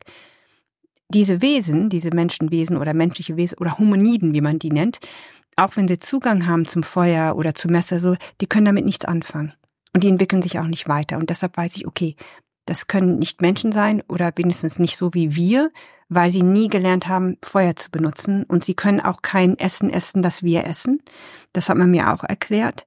Und die essen auch Sachen, die wir nicht essen können. Also die essen meistens Pflanzen oder Schnecken oder so. Also die da ist man ja schnell so, auch so bei Begrifflichkeiten, ne? Was ist jetzt Mensch, was ist Tier? Muss man das, muss man diese Schubladen so knallhart haben? Das sind ja Sachen, die wir uns irgendwann mal ausgedacht haben. Ja, so. nee, also wir sind als Menschen schon weiterentwickelt, ja. weil ähm, das habe ich auch, ich habe auch so ein bisschen so nachrecherchiert, was passiert. Also die können sich ja mit Menschen vermehren, die können tatsächlich. Also Aha. es dauert aber vier Generationen, bis diese Nachkommen normal sind. Okay. Ja, also das, das war auch sehr interessant. Ich habe dann auch Leute kennengelernt, dessen Großvater, Urgroßvater ein Umemu war. Also ist das, also Umemu-Frauen können nie normale Kinder haben. Also umgekehrt klappt's nicht, weil die stirbt. Das Baby wird zu groß, wahrscheinlich platzt auf. Aber umgekehrt geht's. Und habe dann mit die getroffen, mit denen gesprochen. Haben wir alles im Buch rausgenommen, was wäre jetzt viel zu lang gewesen. Und das dauert schon. Ähm, ich habe dann ausgerechnet so vier Generationen, bis, bis das auf unserem Logik ist. Also wir haben ja nur Logik, wir haben eine Art des Kommunizierungs, wir können uns weiterentwickeln in unser, das macht uns ja Mensch. Deshalb haben wir auch Verantwortung, die wir leider, leider nicht richtig machen. Also wir haben als Menschen Verantwortung, weil wir auch anders weil wir schon in andere Position sind, wie die Tiere oder wie die Umimu oder wie so. Wir haben da schon viel Verantwortung, die wir leider nicht wahrnehmen und nicht ernst Dieser nehmen. Freie Wille, wie es oft so ja, heißt, ne? ja, Dinge also, selbst zu entscheiden, genau, ähm, zu genau. machen oder nicht ja, zu machen. Ja, und nicht und, nur nach Instinkten. Genau, und wir leben. entwickeln uns ja weiter. Wir, wir sehen ja etwas und sagen, das können wir besser machen. Ich meine, wenn man sich überlegt, die Entwicklung der letzten 20 Jahre ist phänomenal. Wir entwickeln uns so rasend schnell weiter und, aber wenn man ein Wesen ist, das sich überhaupt nicht weiterentwickelt, auch wenn es die Chance hat, dann ist die Frage natürlich, stimmt, weil die Frage ist, so das war die Frage für uns, hat das Wesen eine Seele oder nicht? Ich glaube, jedes Lebewesen hat eine Art Seele. Wie die überlebt haben, also warum die überlebt haben, ist weiß ich, also es war einfach wahrscheinlich, weil es nie eine Entwicklung dort gab und dann die natürlich aufgehört haben, die zu essen. Also es gab andere, die haben sie ausgerottet. Also der Mensch ist sehr aggressiv. Menschen werden auch von diesem Wesen auch sehr als sehr gefährlich eingeschätzt und sehr aggressiv. Wir sind als Menschen ja als sehr aggressiv eingestuft. sind wir auch. Ja, es ist verrückt, äh, dass wir denken ja, sie haben die Welt schon komplett erforscht ja. und kennen alles, ne? ja. aber es ist offenbar nicht der Fall. Und überhaupt sich dafür zu öffnen oder das, den Gedanken zuzulassen, ja. dass da möglicherweise was gibt, was wir nicht kennen, was wir noch nicht erklären können, noch nicht. Wer weiß, vielleicht können wir das irgendwann. Ja. Das ist ja schon. Hm ähm, das ist ja schon mal ein Schritt. ja, aber ich, es das erstaunt mich immer so, wenn, wenn Menschen sagen, das ist so schwer zu verstehen oder die, die nicht offen sind dafür, weil wenn wir denken, 200 Jahre zurück, hat man auch gedacht, man wusste alles. Und jetzt wissen wir, dass wir zum Beispiel Bakterien haben. Wir wissen ja so viel mehr und es kommt jedes Jahr, höre ich, kommt was Neues raus in, in, in der Wissenschaft, äh, in der Forschungen. Also und wir erklären Sachen immer mehr und mehr. Also es wird immer mehr logischer. Und, und zum Beispiel bei den Stämmen, zum Beispiel wenn wir über Magie sprechen, es gibt ja auch sehr viel, was wir Magie nennen. Für mich ist das, also Sie nennen das Magie, die Stämme, weil anders können Sie es nicht erklären. Aber die scheinen ein Wissen zu haben, das sehr, sehr weit zurückgeht. Tausende und Tausende von Jahren zurück haben die ein Wissen, wo die Sachen tun können, was für uns unerklärlich ist. Aber ich glaube, da ist schon eine Erklärung dahinter, die haben wir einfach noch nicht gefunden. Was ihr gefunden habe, dann aber irgendwann, war tatsächlich ein Mittel, was dir geholfen hat, was dir besser geholfen hat als alles andere vorher. Ja, auf jeden Fall. Also es, es kam ja, es, ich meine, die Jahre vergingen und irgendwann mal, es wurde immer schwerer. Ich bin dann, habe ja dann eine ziemlich krasse Flut durch überlebt, so eine Flash Flood auf den Salomon-Inseln. Da sind wir auch, haben wir auch, also es war auch ziemlich eine hart, also krasse Geschichte, eine, mal eine Flut durchzuüberleben und nicht wissen, ob man das überlebt oder nicht und die Zeit danach mit dem Hunger und so. Und ich wurde immer verzweifelter. Also die Trennung von den Kindern war immer, wurde immer schlimmer und, Und dann auch immer dieses immer Hoffnung und dann nicht, Hoffnung und dann nicht. Und dann bin ich schon in eine ziemliche Depression gefallen, was ja bei mir ungewöhnlich ist, weil ich bin eigentlich kein depressiver Mensch. Ich bin von Natur aus ein sehr positiver Mensch. Aber irgendwie hatte ich nicht mal die Kraft. Und dann waren wir, wir waren ja noch auf den Salomon-Inseln und da haben wir ein, plötzlich eine Nachricht bekommen von einer Frau, dessen Bruder, wo wir mal waren, äh, in seinem Dorf, und der hatte ihr gesagt, die soll uns kontaktieren, wir sollen sofort zurückkommen. Er glaube, er hätte ein Heilmittel gefunden. Und da habe ich noch zum Mickey gesagt damals, ich sage, das ist das letzte Mal die letzte Reise. Wenn das nicht funktioniert, dann gehe ich zu meinen Kindern zurück. Und dann werde ich noch die letzte Zeit mit denen verbringen. Weil ich wusste, also dort zu bleiben wäre nicht möglich gewesen. Meine Kinder waren ja im Westen, weil die haben mich immer am Leben gehalten, aber das ist kein Leben. Also es war, es war, es wurde auch immer schlimmer. Die Symptome, wenn sie kamen, wurden immer extremer. Und dann haben wir gesagt, okay, ein letztes Mal. Und da sind wir wirklich in einem weit abgelegenen Dorf Stamm gefahren. Das hat auch Wochen gedauert, bis wir da hingekommen sind. Und zwar ähm, gab es einen Stamm, der mit, die, die wussten, dass die Außenwelt existiert, aber hatten noch nie einen weißen Menschen gesehen. Also farblosen Menschen. Wir sind ja nicht weiß, wir sind ja farblos. Und Darf man sagen, dass ähm, andere farbig sind? Weil es ist immer so, auch so ein, so ein Thema. Wie, wie bezeichnet man dann jetzt jemanden, der äh, afrikanischer Abstammung ist? Zum Beispiel, ja, ich habe mal jemanden gekannt, der sagte, der kam selber aus Ghana ja. und sagte, naja, schwarz. Also ich bin schwarz. Ja, ja, ich weiß. So. Sag, in Neuguinea sagen, du in, in, also das ist das Ironische dran. Die einzigen, die damit ein Problem haben, es ist die West, ist die so sozusagen die, die, die westliche Welt. Die Leute selbst, die, wenn man zu denen hingehen würde und das sagen würde, dann wären die beleidigt. Die sind stolz auf ihre Hautfarbe, wäre ich aber auch, wenn ich so eine hätte. Die, sind, die sehen uns als hässlich an, weil wir farblos sind, aber die sind stolz darauf, dass sie schwarz sind. Und natürlich wollen die hell sein, also viele wollen hell sein, aber es gibt ja Leute, die sind ja pechschwarz. Und die, ja, so wie wir uns äh, ständig bräunen, ne? weil wir ein bisschen dunkler genau, sein und die wollen. Will ja immer das, was, was man nicht, was man nicht hat. Ja.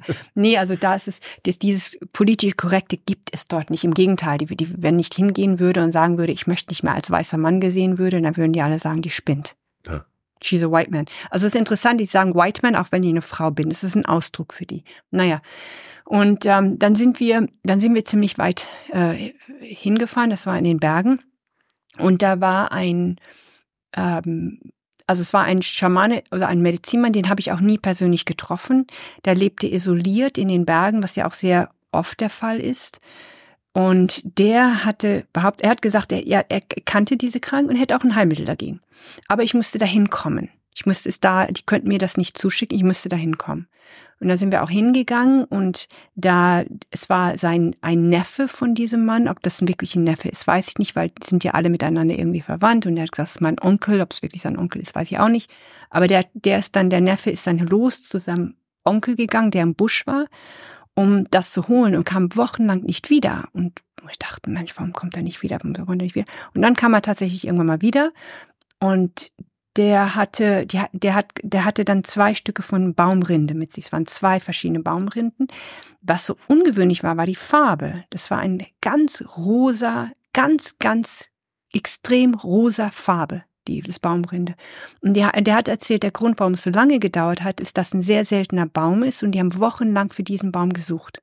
So. Für einen Europäer wochenlang ist eine sehr kleine Fläche, die man sucht. Für einen Einheimischen, die können, die können, wenn die paar Wochen unterwegs sind, das heißt, die haben ein riesiges Gebiet abgesucht und dann haben sie den Baum gefunden und das waren zwei verschiedene und der hat zu uns gesagt, okay, wenn man reinschneidet in dieser Baumrinde, kam ein roter Harz raus. Also richtig knallrot. Ähm, das ist das Blutbaum, haben sie genannt.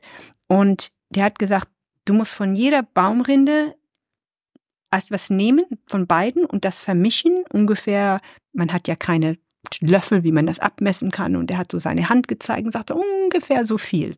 Nehmen, aber das musst du nehmen, wenn du gerade krank bist, also wenn die Symptome ausbrechen. Und und da hat er einen Satz gesagt, was uns damals überhaupt nicht bewusst war, dass wir gar nicht ernst genommen haben, weil ich damals, da bis dahin ja alles genommen und geschluckt hatte und nie Probleme hatte. Und der hat gesagt, du wirst das Gefühl haben, dass du stirbst, aber du wirst nicht sterben. Wir haben gesagt, okay, du musst noch warten. Die Symptome kamen irgendwann mal wieder. Und wir haben dann so ein, zwei Tage gewartet, bis die wirklich da waren. Und dann hat Miki das vorbereitet und so hat mir das gegeben. Ich habe mir nichts dabei gedacht. Und dann bin ich, ich hatte ja so eine Plattform draußen, ich habe immer so draußen gelegen, wenn ich krank war, weil in der Hütte ist manchmal zu heiß. So eine Holzplattform. Und dann bin ich aufgewacht und mir war wahnsinnig übel. Und ich habe mir dann am Ende von Plattformen fing an zu erbrechen und erbrechen und erbrechen. Dann bin ich wieder eingeschlafen. Dann bin ich aufgewacht. Und da habe ich drei Tage lang, Gott sei Dank war ich die meiste Zeit ohnmächtig, so schlimm Schmerzen gehabt. Das war schlimmer als alle Geburten zusammen. Ich habe geschrien und geschrien und geschrien vor Schmerzen. Ich habe erbrochen. Flüssigkeit kam aus meinem ganzen Körper raus. Blut kam raus. Die haben gesagt, meine Decke muss so voller Blut gewesen sein. Und die haben mich natürlich, weil wegen, weil ich so viel Flüssigkeit verloren habe, mussten sie mich immer wieder, auch als ich unmächtig war, die haben immer wieder Wasser, also Mickey war da, immer wieder Wasser reingeschüttet, Wasser reingeschüttet in meinen Mund, Wasser rein, dass ich wenigstens ein bisschen Flüssigkeit hatte. Irgendwann mal haben sie gesagt, das überlebt sie nicht. Die stirbt, die ist am Sterben und ich muss so schlimm ausgesehen werden und und ich kann mich da noch dran erinnern. Ich war ich ich musste natürlich auch viel, als als ich das Buch geschrieben habe, viel Mickey mit Mickey unterhalten, weil der konnte sich natürlich dran erinnern. Ich war ja weg meiste Zeit, aber ich kann mich erinnern. Irgendwann bin ich dann wach geworden und ich konnte mich auch nicht mehr bewegen, ich konnte nicht mehr reden, ich konnte gar nichts mehr und und Mickey war am Wein, weil er dachte, das ist jetzt das Ende, sie stirbt. Und draußen waren der Stamm, Stammesleute waren schon ihre Trauerlieder am Singen. Also sie, sie, sie, sie saßen alle da zusammen, in der Hütte, außerhalb der Hütte, und wollten meine Seele sozusagen in dem Jenseits mitbegleiten, weil alle gedacht haben, die stirbt. Und ich habe es tatsächlich überlebt, ich bin dann wach geworden und ich habe auch diese unglaubliche, also dieses Moment, also, also ich, ich kann mich noch dran erinnern, ich war ja unmächtig in dem Sinne, aber ich habe das Gefühl gehabt, als ob ich weg war und als ob sich alles auflöst. Also es war eine unglaubliche Erfahrung und, und zu schweben in dem Nichts. Es war nichts, es war keine Zeit, es war kein, es war gar nichts da. Es war eigentlich ein wunderschönes Gefühl. Ungefähr ein Monat lag ich in der Hütte und bis die mich wieder so weit bringen konnte, dass ich überhaupt sitzen konnte. Da musste ich wieder laufen. Also es hat lange gedauert, bis ich wieder gesund war. Aber von dem Zeitpunkt an war ich gesund. Ich habe niemals wieder die Symptome bekommen. Ich habe aber, um wirklich 100 Prozent zu meinen Kräften zu kommen, hat ungefähr ein Jahr gedauert. Also es hat lange gedauert. Letztendlich, was sie herausgestellt hat, ist, das war ein Gift. Die haben meinen Körper vergiftet, um mich zu heilen. Um den Parasiten, war es ein Parasit Vom, zu töten? Ja, die haben gesagt, es ist ein Wurm. Die haben es einen Wurm genannt, ja. also ein Blutigelwurm oder ein Wurm. Also es war, ja, das ist unsere einzige Erklärung. Also weil den Körper so zu vergiften, ähm, weil generell im Urwald alles, was rot ist, ist gefährlich. Im Nachhinein hätte ich besser wissen müssen. Aber das war so, das war so eine, so, so, die, Zeiten, an die ich mich erinnern kann, als, als diese, als ich, das, dieser Gift, das ist ja, du hast das Gefühl gehabt, dein Körper brennt. Als ob jemand tatsächlich deinen ganzen Körper an, an Feuer getan hat und zur selben Zeit, als ob der Kopf, also als ob jemand ein Messer nimmt und immer wieder in deinen Kopf rein, reinstößt. Mickey hat mir erzählt, ich habe meinen Kopf immer gegen die so immer so stark gegen den Boden geknallt, weil ich so Schmerzen hatte, dass ich dann natürlich auch Wunden hatte und so und die mussten mich dann festhalten. Also ich meine, Gott sei Dank habe ich mich nicht an vielen erinnert, aber es hat tatsächlich dazu geführt, dass dass ich dann, nach ich mich erholt hatte, komplett gesund geworden bin. Ja. Bist du dann direkt zurück Wolltest du zurück? Also da, ja, also da, da ist etwas sehr Interessantes passiert. Ähm, und zwar, ich war ja lange, ich war ja lange weg gewesen. Und bei diesem Stamm, wo wir waren, das war ja tief, tief, tief in den Bergen von Neuguinea. Es war richtig tief drin. Und hatte mich immer mehr und mehr in dieser Kultur hineingelebt wieder. Beziehungsweise wieder die alte Strukturen. Ich fing an, meine eigene Identität zu verlieren. Wie lange warst du da, wenn ich kurz zwischenfragen darf? Weil du sagtest vorher noch, dass du sagst, das ist hier unsere letzte Chance. Ja. Sonst, ich will wieder zurück, sonst ja. zu meinen Kindern. Kindern genau, das war genau. ja äh, die Situation, als du reinkamst und ja. dein Gefühl. Wie viel Zeit war dann vergangen jetzt bis dahin, wo du sagtest, ich, ich bin, bin hier so drin, ich will gar nicht wieder weg? Ich glaube sechs, sechs bis acht Monate. Ja. Also ziemlich, mhm. ziemlich lang. Und habe mich dann natürlich, und die andere Sache war die, Ich hatte es geschafft, obwohl Mickey überhaupt nicht damit einverstanden war damals, ich hatte es geschafft, die Erlaubnis zu bekommen, jagen zu gehen. Das heißt, ich war zum ersten Mal auf einer richtigen Jagd und hab dieses Jagdadrenalin kam dann massiv hoch. Und dieses Jagdadrenalin macht was mit dem Kopf irgendwie. Also es hat ist so, als ob, als ob sich irgendwas in meinem Kopf umgeschaltet hat. Und ich habe mich dann auch plötzlich in eine Welt gefunden, wo ich ein Teil einer Gruppe war. Und ich war sicher. Ich war glücklich. Ich habe meine Haare nicht mehr gewaschen, ich habe nicht mehr geduscht, ich habe gegessen wie die, ich habe gelebt wie die. Ich muss so wild ausgesehen haben damals. Ich habe nichts mehr gemacht. Ich habe meine Kleidung wurden immer zerfetterter. Irgendwann habe ich auch keine Schuhe mehr getragen. Ich habe ich war mit den Frauen natürlich zusammen, ist ganz klar, aber ich war auf der Jagd gewesen und dieses Adrenalin war wieder da und dieses man fühlt sich so ich will nicht sagen, wie ein Tier ist das falsche Wort, aber man, man man verliert fast seine eigene Menschlichkeit irgendwie. Man ist auf plötzlich ein Teil der Natur. Die, die Emotion verändert sich. Man hat nicht mehr Emotionen, so wie hier. Man ist nicht mehr, man hat nicht mehr dies, man denkt über Sachen nicht mehr nach. Es existiert keine Zeit mehr. Es ist nur dieser eine Moment. Und ich war unglaublich glücklich. Ich konnte durch den Urwald rennen und laufen. Ich war frei. Ich, ich konnte wieder sehen. Ich konnte die Farben sehen. Ich, ich war in einem, ich war fast, als ob ich wieder ein Kind war. Und ich hatte keine Verantwortung mehr. Ich hatte keine Gefühle mehr. Und, und alles außerhalb ist verblasst. Und da ich die Gefühle auch nicht mehr hatte, existierten nichts mehr. Es existierten meine Kinder nicht mehr. Es, es existierte in der Außenwelt nicht mehr. Meine Familie, nichts mehr existierte. Nur dieser eine absolut Moment, in dem ich war. Und Miki hat das natürlich so ein bisschen beobachtet, weil nachdem ich das, den Gift genommen habe, mussten wir ja warten, ob es wiederkommt. Und wir mussten mehr als drei Monate warten, weil einmal hat es drei Monate gedauert, aber ich krank geworden. Also Miki gesagt, okay, vier Monate. Sind aber noch länger geblieben, weil ich einfach nicht zurück wollte. Ich wollte nicht zurück. Und er ist immer zu mir gekommen und sagt, okay, wir müssen zurück. Ich sage, nein, nein, nein. Und der hat mich wieder losgelassen und dann kam er wieder und hat natürlich immer beobachtet, wie ich immer wilder wurde und wilder wurde. Sogar wilder. Er hat immer, er hat mir immer gesagt, er hatte, seine Angst war, dass ich irgendwann mal abhauen würde und nie wiederkommen würde. Dass ich einfach verschwinden würde im Urwald. Es war immer, der hat immer auch den Leuten gesagt, halt ein Auge auf die. Die, die, die verwildert uns hier komplett. Weil das war eben das, warum Frauen nicht jagen lernen. Die haben mal gesagt, wenn eine Frau, für die, für viele ist eine Frau vom Wesen her höher, also intelligenter als ein Mann. Und wenn eine Frau jetzt noch das Jagdadrenalin dazu hat, dann würde sie die Balance innerhalb eines Stammes stören. Und das haben die ja auch gewusst, die haben das ja auch gesehen, dass ich das Jagdadrenalin, haben sie ja auch miterlebt, die, die Jäger, die mit mir waren damals. Und da hat Mickey immer mehr und mehr Druck gemacht. Und für mich war der Gedanke, zurückzugehen in eine Welt, die mir nur Angst gemacht hat, wo ich zum Teil Gutes erlebt habe, aber meistens ganz ehrlich gesagt viel Leid, viel, viel Leid, viel Angst. Für mich war die westliche Welt sterbensgefährlich. Auch wenn man sagt, ja, ich hätte ja die Krankheit im Urwald bekommen, ja, aber es, es, es war anders. Es war einfach zurückzugehen in eine Welt, wo ich mich so fremd gefühlt hat. Ich habe Panik gehabt an den Gedanken. Ich sagte nie wieder, nie. Warum, warum soll ich in dieser Welt zurückgehen, wo mir nur Leid angetan wurde ist, die ich nicht verstehe. Ich verstehe diese Welt nicht.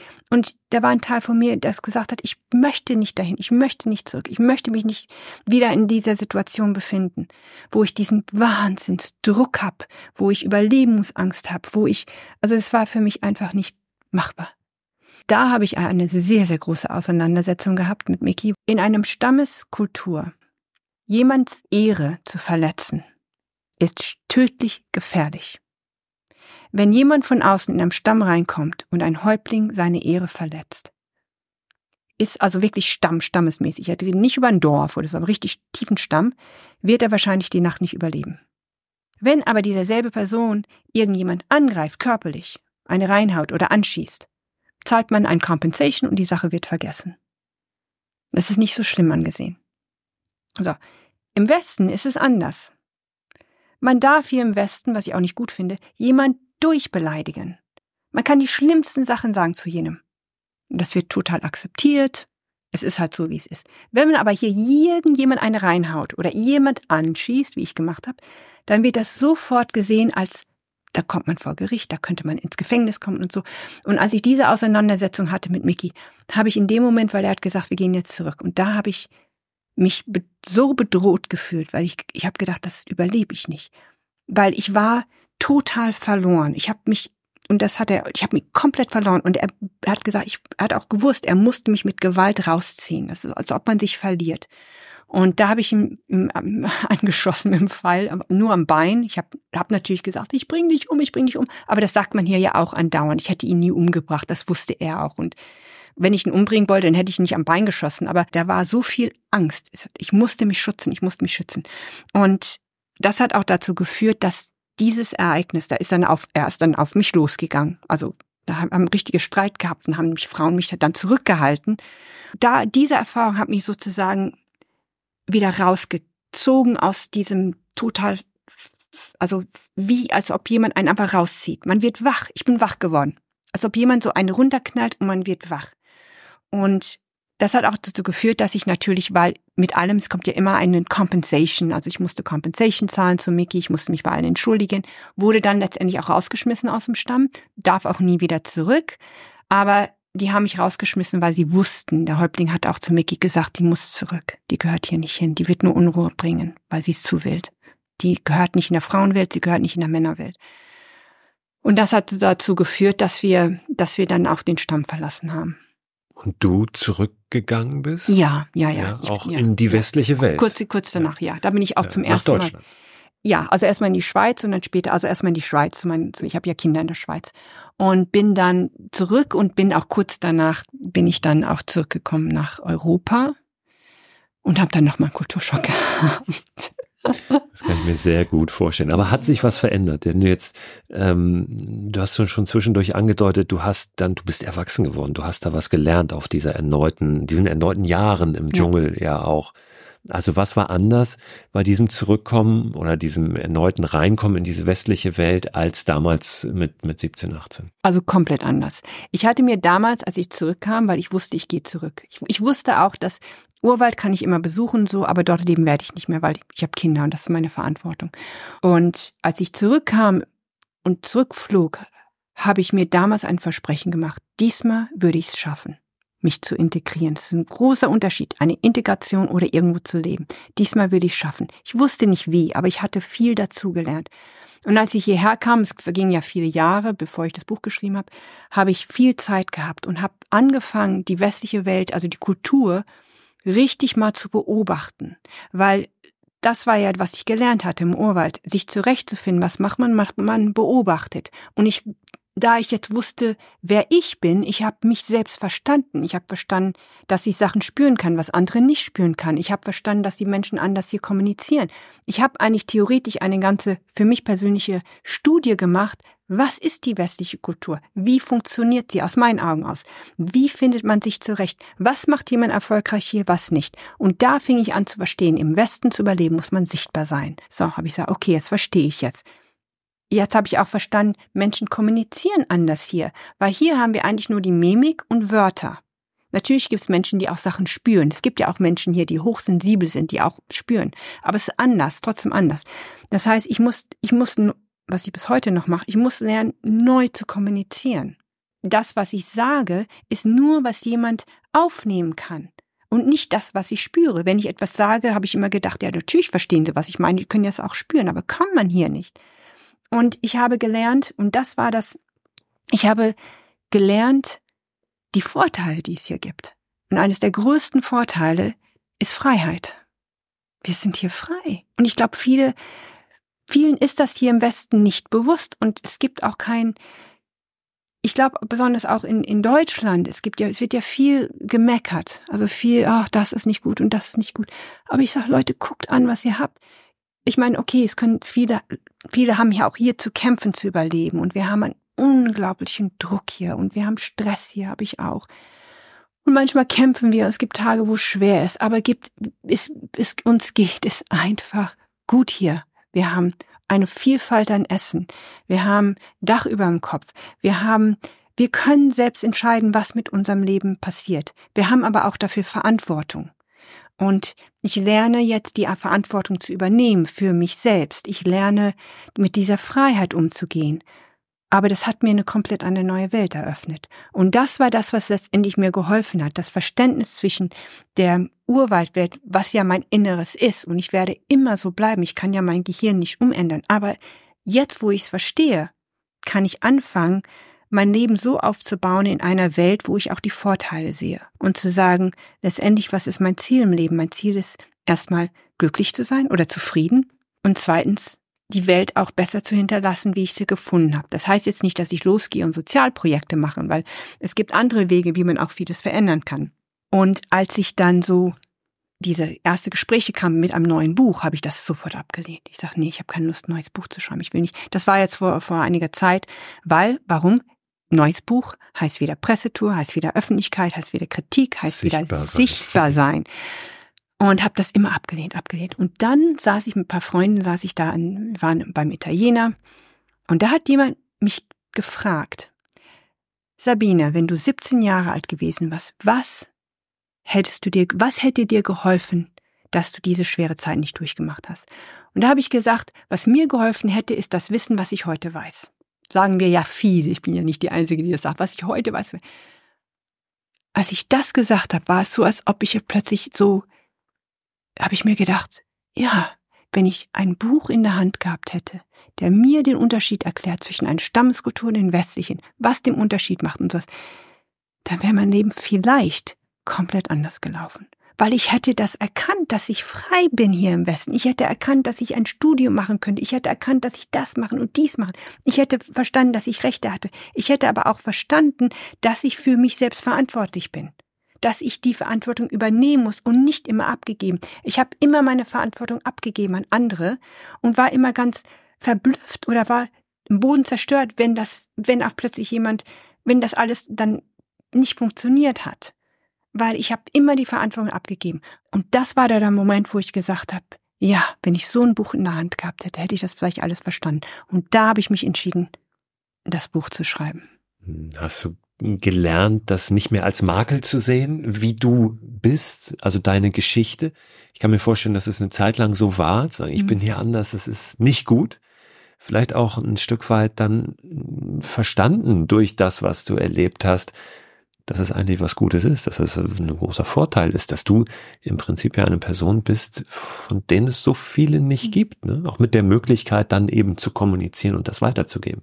Es gibt sicherlich viele, einige Menschen, die die ähnliche Erfahrung gemacht haben, aber die gar nicht so den Zugang dazu haben oder die Möglichkeit haben, das irgendwie weiterzugeben. Ja, ja, ja, also es ist, das merke ich ja auch. Ich habe ja, als ich in Neuguinea und in Salomon war, habe ich ja viel mit den Einheimischen gesprochen, mit den Dorfleuten so und habe denen auch Sachen über die westliche Kultur erklärt, wo die gedacht haben, ach jetzt verstehen wir das. Wo ich gesagt habe, weißt du, der weiße Mann kommt, wenn er das und das macht, bedeutet es das und das. Also beziehungsweise eine kulturelle Übersetzung von von das, weil meine Expertise ist ja Stammessystem westliche. Und äh, ich verstehe auch andere Kulturen, aber das war so meine Spezialität, wo ich das auch machen konnte. Und ich weiß, es ist das, aber ich habe mich ganz ehrlich die meiste Zeit, wo ich im Westen gelebt habe, habe ich mich, was auch sehr irgendwie vielleicht da, ich habe immer das Gefühl gehabt, alle anderen sind besser, intelligenter, weil die haben ja eine Ausbildung, die haben ähm, studiert, die haben, die kennen die Geschichte, die haben die Bücher, die haben Goethe gelesen. Es waren immer, waren immer, die Menschen haben ein Wahnsinnswissen hier. Und ich habe mich immer so inferior gefühlt, was ja auch viele tun, sowieso hier. Ich bin ja nicht die Einzige, die es so fühlt, aber ich besonders. Und ich habe immer gedacht, irgendwas stimmt mit mir nicht, irgendwas ist falsch mit mir. Ich habe immer versucht, das wegzudrücken und versucht, mich anzupassen. Jetzt kommt wieder dieses, ich habe versucht, mich unsichtbar zu machen, indem ich wurde wie alle anderen.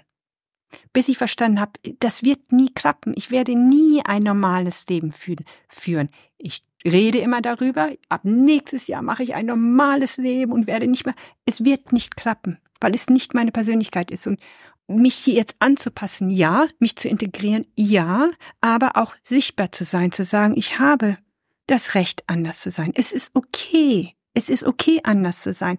Es ist okay zu sagen, das möchte ich machen und das möchte ich nicht machen. Es ist okay, Erfolg zu haben. Es ist okay, Business aufzubauen. Es ist okay, es ist alles okay. Das darf man hier. Man braucht nicht immer alles sein Geld mit jedem zu teilen, weil das so in der Kultur ist. Im Stamm ja. Hier ist das gefährlich. Im Stamm muss man's machen. Und solche Sachen zu lernen, das sind so Sachen, wo ich angefangen habe, mich mehr und mehr hier zu integrieren und auch das Leben auch hier schön zu finden. Und ich habe gelernt, dass im Stamm wird man in einem Stamm hineingeboren. Man braucht keine Freundschaften pflegen. Man braucht nicht. Es ist alles da. Es liegt alles vor einem. Hier muss man sozusagen seinen eigenen Stamm selbst aufbauen. Durch Familie, durch Freunde, durch Kontakte, durch, also man muss hier seinen eigenen Stamm aufbauen. Das habe ich aber nie machen müssen und habe das auch nie gelernt. Und das ist so eine Sache, die ich hier jetzt gelernt habe. Du lebst hier ja aber in einer großen Stadt. Ja. So. Ja. Man könnte ja auch jetzt vermuten, lebt irgendwo im Wald oder irgendwo naturnah zumindest und ist ständig irgendwie in Kontakt mit den Bäumen. Ist es für dich hier so eine andere Welt, dass das gar nicht stattfindet? Ja, also ich, das ist, das ist komischerweise, was man immer vermuten würde, aber für mich ist genau der Gegenteil. Wenn ich schon lebe, dann in einer Großstadt. Also ich, auf dem Land zu leben wäre nichts für mich. Weil, wenn du hier durch den Wald gehst, wie, ja. wie, wie ist das für dich? Äh, es ist schön, ich genieße es, aber ich mag die Großstadt, weil hier ist Adrenalin, hier sind Menschen, hier ist viel los. Natürlich ist es manchmal schwer, wenn ich zu, zu viele Menschen bin, dann kommt zu viel in meinem Kopf rein. Ich beschreibe das immer, als ob jeder einen Radiosender in seinem Kopf hat. Also die meisten können diesen Radiosender nicht hören, ich höre den. Also wenn aber zu viel, also wenn ich zum Beispiel sehr müde bin, dann kann ich das nicht abblocken. Dann ist es so, als ob ich hunderte von Radiosender an mich vorbeigehen und das ist mir manchmal zu viel. Aber ich genieße die Großstadt, weil erstens finde ich, ich finde es so, wenn man so lange gehungert hat wie ich und so lange ohne diesen, ohne diesen Komfort gelebt hat wie ich, dann appreciated man, wie sagt man appreciate auf man Deutsch? Würdigt, äh, man, man, man, nee, man, schätzt, man, schätzt, man schätzt es. Man schätzt, wert, ja. die kleinsten Sachen. Man schätzt, dass man in einem Restaurant rangeht und Essen bestellen kann. Man schätzt diesen, diese kleinen italienischen Läden, wo man diesen super Pasta kaufen kann. Man schätzt so viel hier. Und in, auf dem Land zu leben, ich, ich, es, es wäre nichts für mich, weil ich würde irgendwann mal ich brauche Adrenalin. Ich, ich brauche diesen Kick. Ich brauche es einfach. Ich bin damit, das ist mein Adrenalin, ist die Großstadt. Wie geht's den Bäumen hier so? Also wenn äh, du jetzt durch den Wald gehst in Deutschland, mhm. äh, sagen die dir irgendwas? Also in dem Sinne sagen nicht, aber ich finde die Wälder so traurig hier. Deshalb, man sagt immer, man wird, sagt mir immer, ja, du solltest in den Wald spazieren gehen. So, ich, ich liebe es. Also es sind Wälder. Ich war ein Bekannter von mir, der hat mich mitgenommen zu seinem Vater. Der hat irgendwo ein nördlich hier hat ein großes Stück Land und Bauernhof und so. Und ich war da und oh, ich war so, ich fand es so toll. Und der hat ein großes Wald und da bin ich reingegangen und da, da war ich total begeistert, hat sich aber herausgestellt, dass da eine ganz alte Grabstätte ist von einem Stamm von hunderten, hunderten von Jahren oder so. Ich habe das gespürt. Ich habe gedacht, oh, das ist schön, es ist so schön hier. Also das genieße ich auch sehr. Es hat mir auch sehr Spaß gemacht. Ähm, aber es ist nie etwas, wo ich immer leben würde. Also ich, ich gehe gern hin, ich gehe zum Beispiel Pilze sammeln. Total Begeisterung, weil Sammlung, bei Sammler. Ähm, man hat mir auch gesagt, ich kann mal, jagen gehen. Ich darf, aber ich habe jetzt herausgefunden, man darf mit Pfeil und Bogen in Deutschland nicht jagen. Leider nicht. Ähm, ist auch okay. Aber ähm, ja, ich würde schon gerne auf die Jagd. Also ich würde das gerne machen. Ich würde das schon, schon mal, einfach wäre mal interessant, was passieren würde, wie, wie, wie weit mein Adrenalin geht, wenn ich das Blut rieche, ob ich das überhaupt aushalten könnte.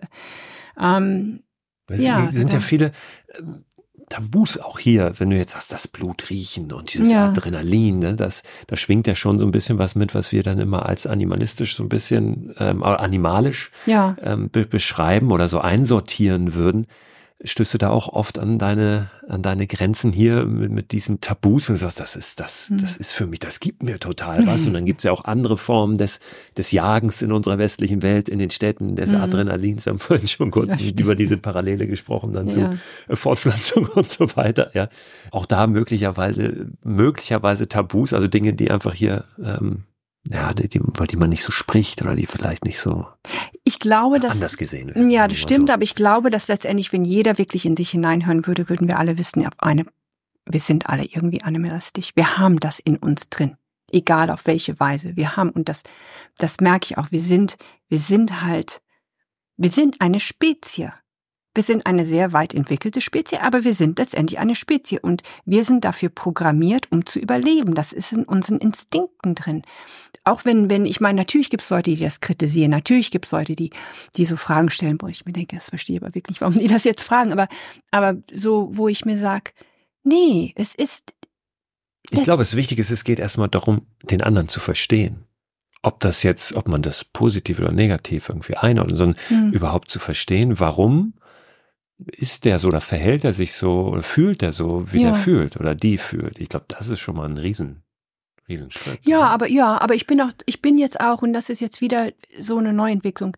Äh, in, in, wenn man immer am Stamm ist, dann, dann Konflikte ist nie guten am Stamm, weil dann würde der Stamm auseinanderfallen. Sehen wir ja bei den Fayo. Hier darf man Konflikte haben. Also bin ich irgendwann mal zum Punkt gekommen, wo ich gesagt, okay, es wird Leute sein, die kritisieren. Lass sie kritisieren. Die haben ja ein Recht. Wir haben Freiheit hier. Wir haben das Recht auf eine Meinung. Jemand hat das Recht zu sagen, die spinnt. Jemand hat das Recht zu sagen, ach Gott, jetzt die Kügler wieder mit ihren Geschichten. Jemand hat das Recht zu sagen, die, die lügt.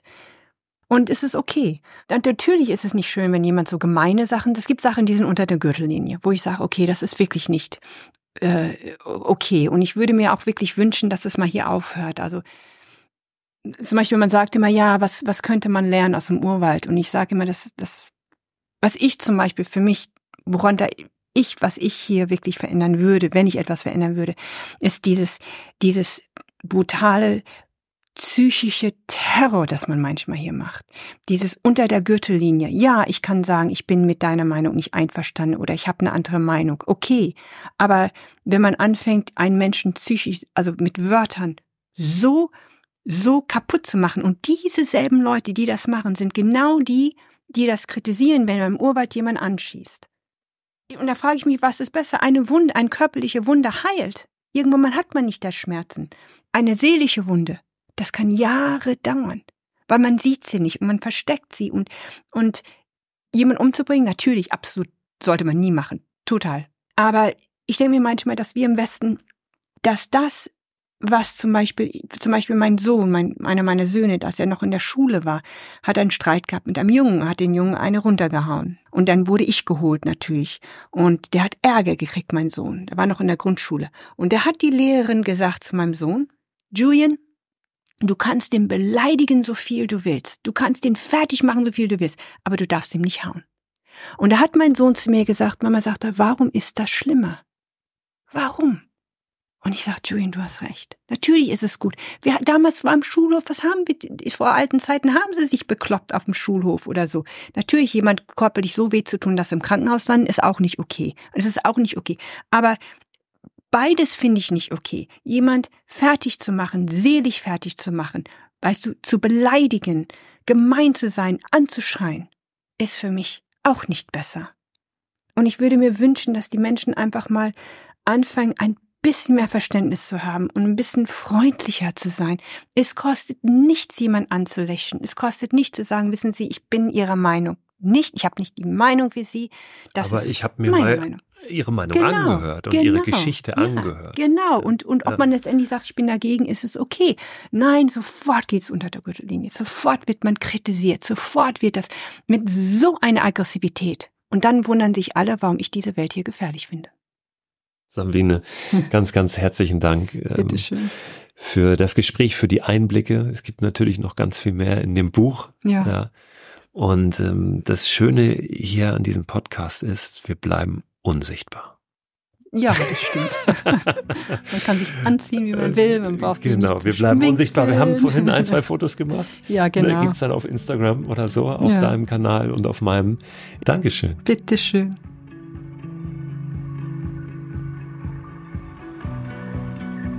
Ich möchte an dieser Stelle gar nicht mehr viel sagen, nur aus dem Off noch einmal ganz, ganz herzlichen Dank an Sabine für ihre Offenheit, für ihre Impulse. Ich bin mir sicher, dass wir das jetzt erstmal sacken lassen müssen, dass es erstmal ein bisschen Raum braucht, um auch in uns zu arbeiten. All das, was wir gehört haben. Und ich bin mir genauso sicher, dass das Früchte tragen wird. Sabines neues Buch, Ich schwimme nicht mehr da, wo die Krokodile sind, ist im West End Verlag erschienen. Ihr bekommt es überall da, wo es Bücher gibt. Es wird auch als Hörbuch noch erscheinen und alle Infos zu dem Buch die packe ich euch in den Newsletter, der diesen Podcast begleitet. Dieser Newsletter erscheint immer am Sonntag. Ihr findet darin immer weiterführende Links und Infos zu den Themen aus der jeweiligen Podcast-Episode, aber auch darüber hinaus Dinge, über die ich so stolpere, die ich interessant finde. Abonnieren könnt ihr diesen Newsletter unter christoförster.com slash frei raus. Dieser Podcast erscheint immer am Donnerstag mit einer neuen Folge und ich würde mich natürlich freuen, wenn ihr zur nächsten auch wieder dabei seid. Bis dahin, habt eine gute Zeit.